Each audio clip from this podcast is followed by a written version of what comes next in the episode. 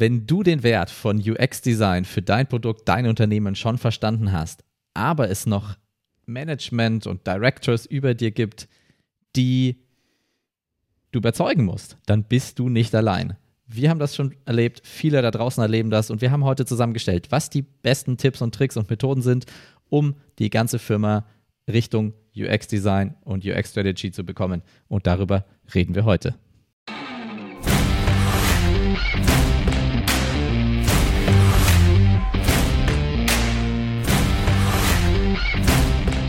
Herzlich willkommen zu Software für Menschen, dem Podcast für angewandtes UX-Design und moderne Managementmethoden für die Softwareentwicklung. Und wir haben es endlich geschafft. Alle Aufnahmen laufen. Ich kann Sebastian sehen, Sebastian kann mich sehen. Wir nehmen auch das Audio auf. Ähm, und überall leuchten die kleinen roten Punkte, dass das Recording wirklich passiert. Nicht wie kurz vorher, wo wir diese Episode schon mal versucht haben. ähm, okay, wir sind live dabei und ähm, die Technik funktioniert endlich. Ja, wir lernen, äh, zehn Episoden machen noch keinen Profi. Ja. Auf, auf keinen Fall. Aber ähm, wie ich ja schon mal gesagt habe, äh, Learning by Doing und einfach loslegen ist das Wichtige. Und immerhin ist unser Setup jetzt nicht mehr zwei Stunden, sondern nur noch 20 Minuten. Das ist schon deutlich besser geworden. Aber äh, abseits dessen, Sebastian, wie läuft es bei dir? Bei mir läuft es sehr gut. Ich äh, bin gerade sehr beschäftigt damit, ganz viele Interviews mit äh, coolen UX-Designern, UX-Designerinnen zu führen.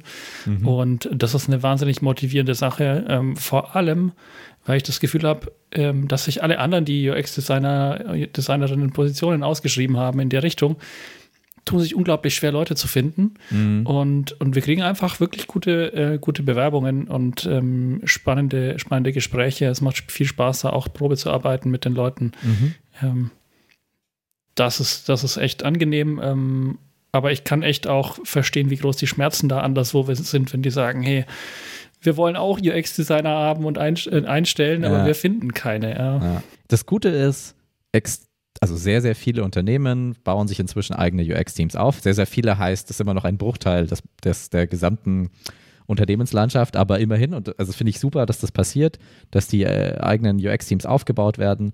Und ähm, für die UX-Designer ist es natürlich toll, weil sie können sich super auswählen, wo sie arbeiten. Dürfen natürlich auch gerne mit uns arbeiten und dann an vielfältigen verschiedenen Projekten arbeiten ähm, und viel Erfahrung sammeln. Ähm, aber ich, ich würde sagen, es ist, es ist toll zu sehen, dass der Markt sich da entwickelt. Und ähm, ja gut, wir müssen natürlich auch ein bisschen länger suchen, aber dafür ähm, finden wir dann auch richtig coole Leute. Und ähm, aber der Auswahl, die Auswahl, das Auswahlverfahren bei uns ist auch natürlich äh, durch unsere Erfahrung geprägt und nicht ganz, nicht ganz einfach. Ne? Das, das, dauert einen Moment. Man will ja auch sicher sein, dass man wirklich, also dass es für beide Seiten gut funktioniert. Aber mhm. so, ist das. Das funktioniert für uns gut. Das funktioniert auch für alle, für alle aus unserem aktuellen Team sehr gut funktioniert. Von daher. Ja. Das, das passt. Ich finde es einfach schön zu sehen, dass UX gerade wieder ein Level hochgeht. Also die, die UX äh, Maturity, äh, wie sie Nielsen Norman ja auch definieren, die mit so verschiedenen Stufen, da hat man so das Gefühl, dass viele jetzt wieder eine Stufe nehmen und zumindest schon mal ein UX-Team haben. Ja? Mhm. Das ist ja schon mal echt ein Anfang. Thema eigenes UX-Team aufbauen ist ja auch noch nicht alles. Gerade wenn ich sage, ähm, äh, so ein UX-Team muss ja auch wirklich Einfluss auf die gesamte Produktentwicklung haben dürfen. Ähm, nicht nur am Ende irgendwas hübsch machen. Ne?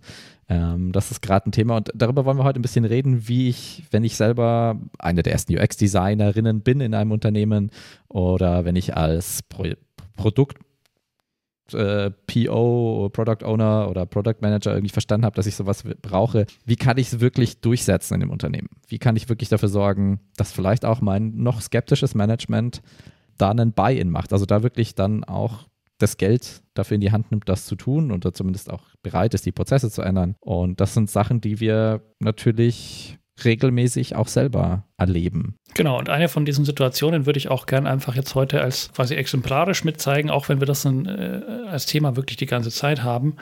Aber der, äh, an der Situation, glaube ich, lässt sich gut illustrieren, was so die Kernpunkte sind, wie ich denke, dass man das wirklich gut ähm, überzeugend ähm, kommunizieren kann und wie das dann auch gelingen kann. Nicht nur das UX-Team weiß, dass die Arbeit ähm, gut und sinnvoll ist und sich lohnt, sondern eben auch die Ebenen weiter oben im Unternehmen. Ja. Und je größer das Unternehmen, desto, äh, desto mehr Ebenen können das auch sein. Hm, klar. Und das ist ja auch oft, also ich meine, es ist ja auch klar, ne? wenn ich als Manager ähm, mit einer neuen Methodik konfrontiert werde, die da UX-Design heißt oder UX-Strategy und dann nicht nur invest, also vielleicht irgendwie Budgets dafür locker machen muss, sondern auch einfach Prozesse ändern muss. Ich muss darauf einlassen, dass sich in meinem Unternehmen, das ja schon seit 50, 60 Jahren so funktioniert hat, wie es funktioniert hat. Und jetzt kommt jemand daher und sagt, das können wir aber noch besser machen. Wir können noch ein bisschen die Entwicklungszeiten reduzieren, indem wir die richtigen Dinge entwickeln. Wir können noch den Benutzer glücklicher machen. Wir können den Value hinten noch irgendwie verbessern. Dann sage ich erstmal so, okay, mal langsam, ja, muss ja, also ist ist ja klar, dass es nicht sofort jeder da drauf springt. Absolut. Sehr verständlich aus der Perspektive von vielen, vielen Managern. Ich meine, ich war selber oft genug auch in einer ähnlichen Position und Situation. Ähm, wo man schon, wenn man sich anschaut, was für Budgets für UX auch vielleicht manchmal angeschätzt oder gefordert werden, oder wenn man auch sagt, wir brauchen einen UX-Designer äh, für alle fünf Entwickler, das sind ja auf einmal Teams, die da entstehen, die vielleicht bei manchen Unternehmen ein, ein, ein, Sechstel oder ein Siebtel von der Unternehmensgröße an Zuwachs bedeuten würden, ja, mhm. wenn man so viele UX-Designer wirklich einstellt. Wie, wie, wie ist dir das denn schon mal untergekommen so? Genau, lass uns mal einsteigen in das, in das äh, konkrete Beispiel. Da geht es um einen ähm, Werkzeugmaschinenbauer, ja, der im, die haben einfach gemerkt bei dem äh, Unternehmen, ähm, dass sie gegenüber der Konkurrenz einfach noch besser dastehen können, wenn sie, ähm, wenn das, wenn das ähm, grafische User Interface da auch ansprechender gestaltet ist und haben deswegen einfach angefragt ähm, und sind dann ins Gespräch eben auch mit uns gekommen. Dann ist es so, dass wir natürlich kommen mit vielen Ideen, wie man das vom Prozess her organisieren würde und haben da auch schon natürlich viele Erfahrungen gemacht in den Bereichen, schlagen da halt ein Standardvorgehen oder ein Vorgehen vor. Ähm, und in dem Fall haben wir dann vorgeschlagen, pass auf, das ist zwar eine super teure Maschine, ja, aber wir müssen den Prozess äh, ja deswegen nicht super teuer aufziehen. Wir können da ganz schlank rangehen und wir fangen an mit einem Papierprototyping für das neue ähm, User Interface, ja, für die neue HMI das war so der Moment, wo ich gemerkt habe, ähm, in, dem, in dem Meeting am Gegenüber, auf der anderen Seite ähm, Totaler von dem so. Tisch, Papier? so kleiner, so genau. ja, also das war wirklich, ähm, da, da habe ich gemerkt, okay, da habe ich jetzt Begriffe verwendet und Dinge vorgeschlagen, die sehr, sehr weit außerhalb des Normalen oder des Erwarteten liegen. Stahl. Und ähm, Stahl, Maschinenöl, Kühlmittel. Naja, Hier? ich glaube, dass die Erwartung schon war, dass wir dann natürlich mit den, äh, mit den modernsten äh, Softwaremethoden arbeiten und ähm, und wir haben halt vorgeschlagen, Papier zu verwenden, weil wir einfach wissen und aus unserer Erfahrung wissen, dass Papier sehr viel günstiger ist und sehr viel weniger geduldig ist. Also wenn ich eben mit Papier arbeite, dann traue ich mich auch diesen Prototypen nicht als, der ist jetzt gesetzt anzusehen. Und das ist mhm. auch in der Arbeit mit Kunden für uns sehr wichtig. Wichtiger Punkt, ja. ja dass wir eben nicht ähm, das passiert sehr vielen UX-Designern und Designerinnen. Ja, wenn, ich mal was, ähm, wenn ich mal genau. Pixel, also wenn ich irgendwie eine Grafik rüberwerfe oder ein Screen Design, ja. dann ist so, aha, nee, das geht aber so nicht oder das ist jetzt so. Ja. Genau, oft ist es eben so, dass das dann schon ähm, vielleicht zu schnell in die Entwicklung geht, weil man das Gefühl hat, ah, da ist ja schon, das sind ja schon ja, Wireframes, die kann ich schon dann, loslegen. Genau, oder man diskutiert dann halt, ja, Farben und Formen und äh, es geht aber noch um grundsätzliche Konzepte und das Papier halt das Medium, was am meisten die Kreativität erhält, kann man das so mhm. sagen? Den Kreativitätsmodus. Ja, das halt die Scheuklappen entfernt und nicht mhm. sagt, ähm, jetzt fokussiere ich mich gleich auf eine Lösung, sondern ich kann mit Papier noch viel mehr das äh, einfach explorieren. Mhm. Und ähm, verschiedene Lösungsansätze ausprobieren und dann irgendwie wirklich zu sagen, okay, dieser Lösungsansatz ist es, den wir weiter verfolgen müssen. Und das war für uns dann auch im Nachgang von dem Meeting, wo wir dann gesagt haben, okay, jetzt müssen wir, jetzt sind wir gefordert, müssen wirklich ganz konkretes Vorgehen vorschlagen, dürfen auch schon ähm, dürfen wir auch schon ein bisschen loslegen. Also wir haben tatsächlich äh, trotz allem, allem auch ein, ein, kleines Budget schon bekommen, um was zu tun. Also jetzt warte mal, Die, Aber, das Management mhm. ähm, hat, äh, war erstmal super skeptisch, weil wir gesagt mhm. haben, lass doch erstmal Papierprototyp machen, aber dann ähm, haben wir ihnen, äh, ja gut, haben wir, also klares Argument, äh, kleines Budget. Genau. Klei äh, einmal ein, quasi ein Experiment machen, bei dem nicht zu viel verloren wird. Und damit haben wir es dann geschafft, dass sie überhaupt gesagt haben, okay, macht, macht mal zumindest das kleine Experiment. Genau, also das war einfach, das, das ist ja das Schöne wiederum, ähm, ich denke, finde ich an UX-Design im Allgemeinen, dass man, dass man mit einem äh, kleinen Budget und mit kleinen äh, Schritten schon zeigen kann, wie man in die richtige Richtung marschiert. Ja. Und ähm, das, dieses Zugeständnis haben wir bekommen. Ähm, da, da, da hat unsere, unsere Kommunikation dann soweit doch funktioniert, zum Glück, äh, dass wir das gekriegt haben. Aber trotzdem standen wir natürlich vor dem Rätsel, ja, was machen wir jetzt? Ja, machen wir jetzt das wirklich mit dem Papier oder die, zerreißen uns die dann in der Luft, sage ich mal sprichwörtlich. Ähm, wenn wir, wenn wir mit diesem Papier dann äh, da hinkommen. Und mhm. ähm, wir haben aber beschlossen, nee, das wird jetzt, das wird jetzt gemacht. Wir also können, also, wir sind, ja. ja ich meine, wir haben uns einfach noch mal im Team zusammengesetzt und gesagt, was ja. ist der beste und Und genau. kostengünstigster Ansatz auch an der Stelle. Und es ist und bleibt halt einfach irgendwie ein schnelles Papier-Prototyping oder ein Papier-Prototyping. Muss nicht unbedingt schnell sein, aber genau. Aber wir müssen, genau, wir müssen halt auch beweisen, ähm, dass es funktioniert. Ja? Also wir haben quasi eine Chance jetzt erhalten, mhm. zu beweisen, ähm, dass unser Ansatz hier funktioniert. Wenn wir diese Chancen nicht nutzen können, dann sind wir raus aus dem Projekt. Mhm. Ja? Ähm, und ähm, das ist einerseits schade für uns, weil wir natürlich ähm, das einfach wirklich spannend fanden. Das Projekt, auch das Unternehmen war ein ähm, und ist ein enorm, eigentlich ein, ein, ein kulturell total interessantes. Die, die, die, Kommunikation war eigentlich super ähm, und mhm. auch die Prozesse im Unternehmen waren einfach schon auf einem guten Weg zur Modernisierung. Also ich glaube, da war so ein schönes, eine schöne Grundlage geschaffen, da jetzt noch UX-Design mit einzubauen. Und das wollten wir einfach wirklich ähm, erreichen. Und haben dann eben überlegt, wie wir das jetzt quasi beweisen können. Und was wir dann tatsächlich getan haben, war, dass wir dafür gesorgt haben, dass in dem nächsten Meeting, wo wir dann den ersten Prototyp vorgestellt haben, nicht nur wir vor Ort sind, sondern ähm, auch ein, eine Testperson, die diesen Prototypen, den wir mitbringen, dann gleich direkt in diesem Meeting mit den, äh, mit den entsprechenden äh, also, Product Ownern und so weiter und äh, mit testet. Also ein wirklicher Benutzer der Maschine oder was auch immer. Ähm, genau, also in dem Fall ein Servicetechniker, das sind äh, mhm. im so Maschinenbaukontext immer Leute, die sehr nah an der tatsächlichen Maschinenbedienung mhm. dran sind. Mhm. Ähm, und, und deswegen ähm, also haben wir jetzt keinen Kunden von unserem, von, von unserem Kunden da rein äh, beziehen können. Das wäre schwierig ja geworden. Aber das Jemand, hat, der wirklich der Benutzerperspektive genau. einnehmen kann genau. und da wenig voreingenommen ist. Genau, für diesen Zweck wunderbar ähm, mhm. funktioniert. Das ist, denke ich, ein mhm. ganz generelles, es funktioniert in dem Bereich meistens ganz gut, aus dem Servicebereich die Leute zum Testen mhm, okay. zu verwenden. Und was dann passiert? Mhm. Ja, und dann ist genau das passiert, ähm, was wir im Prinzip uns gewünscht und erhofft hatten und natürlich auch davon ausgegangen sind, dass es mhm. passieren würde. Aber äh, ich bin da auch ganz ehrlich, ja, das ist dieses, äh, ich habe ein sehr hohes Vertrauen in, in, in UX-Prozesse, aber so ein bisschen unsicher ist man dann natürlich doch trotzdem immer. Ja, sicher. Ja. Aufregende ja. Situation. Ich meine, es ging um ein größeres Projekt, ne? ist ja klar. Ja, ähm, genau. Das, das, das, das Projekt insgesamt war schon signifikantes Budget und signifikante Größe und ähm, das wollten wir natürlich auch gewinnen.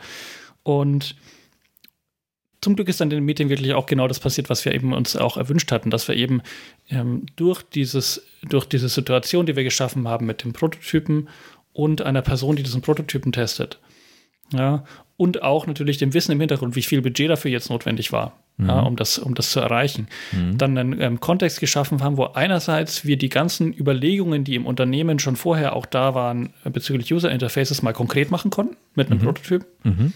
Ja, das hat sich eben manifestiert und zwar nicht nur im luftleeren leeren Raum mhm. diskutiert.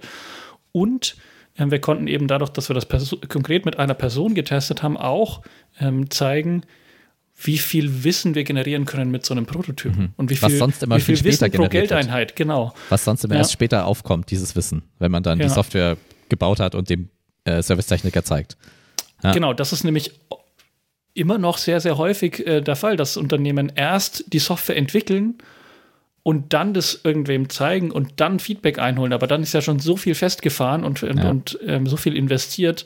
Ähm, dass man dann nur noch kleinere Änderungen machen kann. Und dem, mit dem Prototypen ähm, konnten ja. wir grundsätzliche Dinge nochmal anders denken. Und das, und das, Coole, was ja dann passiert, ist, dass, das, dass die entsprechenden Entscheider, die mit dabei waren bei dem Meeting, das gesehen haben, wie schnell da irgendwie äh, interessantes Wissen generiert wird, wie schnell auch Dinge ausgeschlossen werden konnten. Also wie schon mal sagen kann, mhm. okay, die Variante, die funktioniert schon mal aus den und den Gründen so nicht. Ähm, und die dann selber angefangen haben, Varianten, also so, da gibt es ja, gibt's ja auch Methoden dafür, irgendwie 5x3-Methode oder was auch immer, ja. ähm, äh, Methoden, äh, ähm, nicht Methoden, sondern Varianten zu bauen, ähm, um Dinge auszuschließen, um rauszufinden, was, was funktioniert, ähm, was ist sinnvoll, was ist nicht sinnvoll.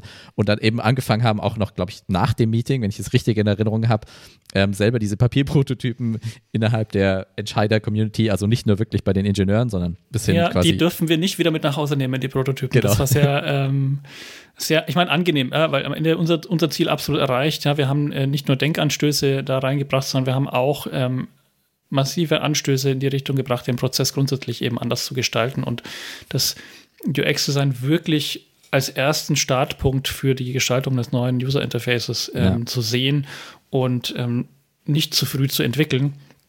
Und das waren alles Dinge, die wir erreichen wollten, weil wir absolut sicher sind, dass das am Ende zu einem besseren Produkt führt so haben wir es natürlich gemacht als externe Berater, die dazugekommen sind, die sich aber sehr schnell und sehr gut mit dem insgesamt mit dem Team verstanden haben. Also Wir mhm. hätten jetzt auch interne Leute sein können. Aber genauso kann man es auch machen, wenn man selber der die eine Person ist, die den Need ähm, und den Value von UX-Design, also den, den Nutzen und ähm, den Wert ähm, und das Bedürfnis nach UX-Design sieht, ähm, um sowas anzugehen. Ähm, genau. Muss natürlich die Leute an den Tisch bekommen, ähm, aber genauso kann man da auch vorgehen. Ja, ich würde das nochmal zusammenfassen, vielleicht, ja. welche, welche Schritte wir da konkret angewendet haben ähm, und ähm, welche Schritte wir auch immer wieder anwenden.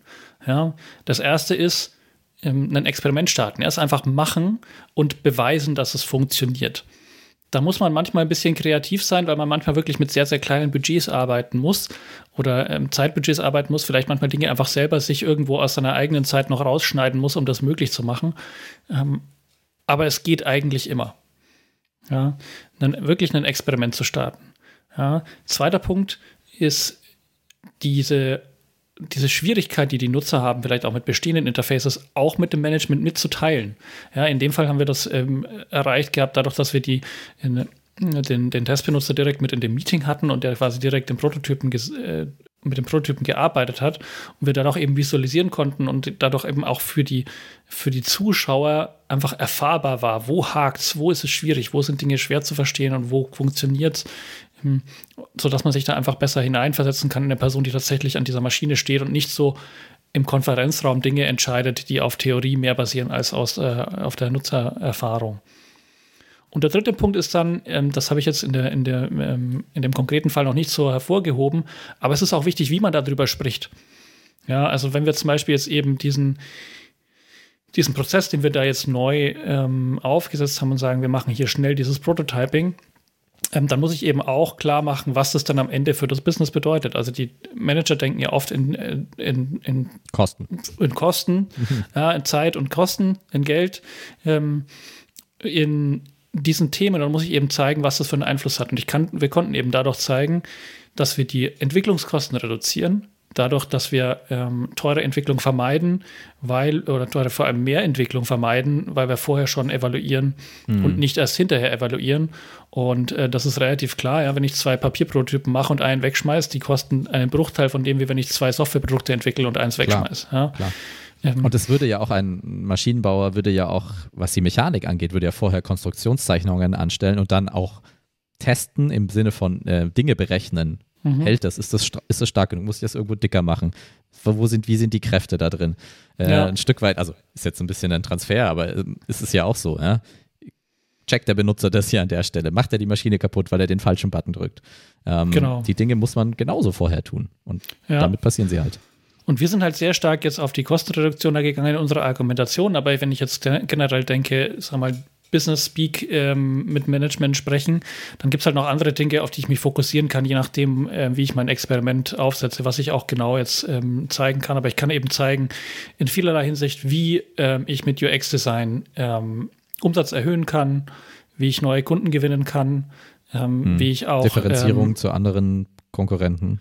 Genau, ja. Kunden länger in, mit mein, beim, bei meinem Produkt halten kann, ähm, mhm. also Kundenbindung erhöhen kann, vielleicht auch das ähm, mit bestehenden Kunden noch zusätzlich, denen noch zusätzliche Dinge verkaufen kann oder mit denen noch zusätzliche, ähm, zusätzliches Geschäft zu machen. Mhm. Oder, ähm, oder schlicht und ergreifend, was ja auch aus der Business-Perspektive immer wichtig ist, ja, den langfristigen ähm, Shareholder Value zu erhöhen, einfach zu sagen, wir erhöhen den Wert in der Firma ähm, dadurch, dass wir zum Beispiel ähm, nicht nur, äh, nicht nur Kosten reduzieren, sondern auch die Maintainability ähm, erhöhen. Also wir kriegen weniger Bug-Reports, ähm, hm. wenn wir, wenn wir ähm, ein ordentlich UX-designtes ja. System glaub, das haben. Ist ein, das ist ein Kernpunkt, ja.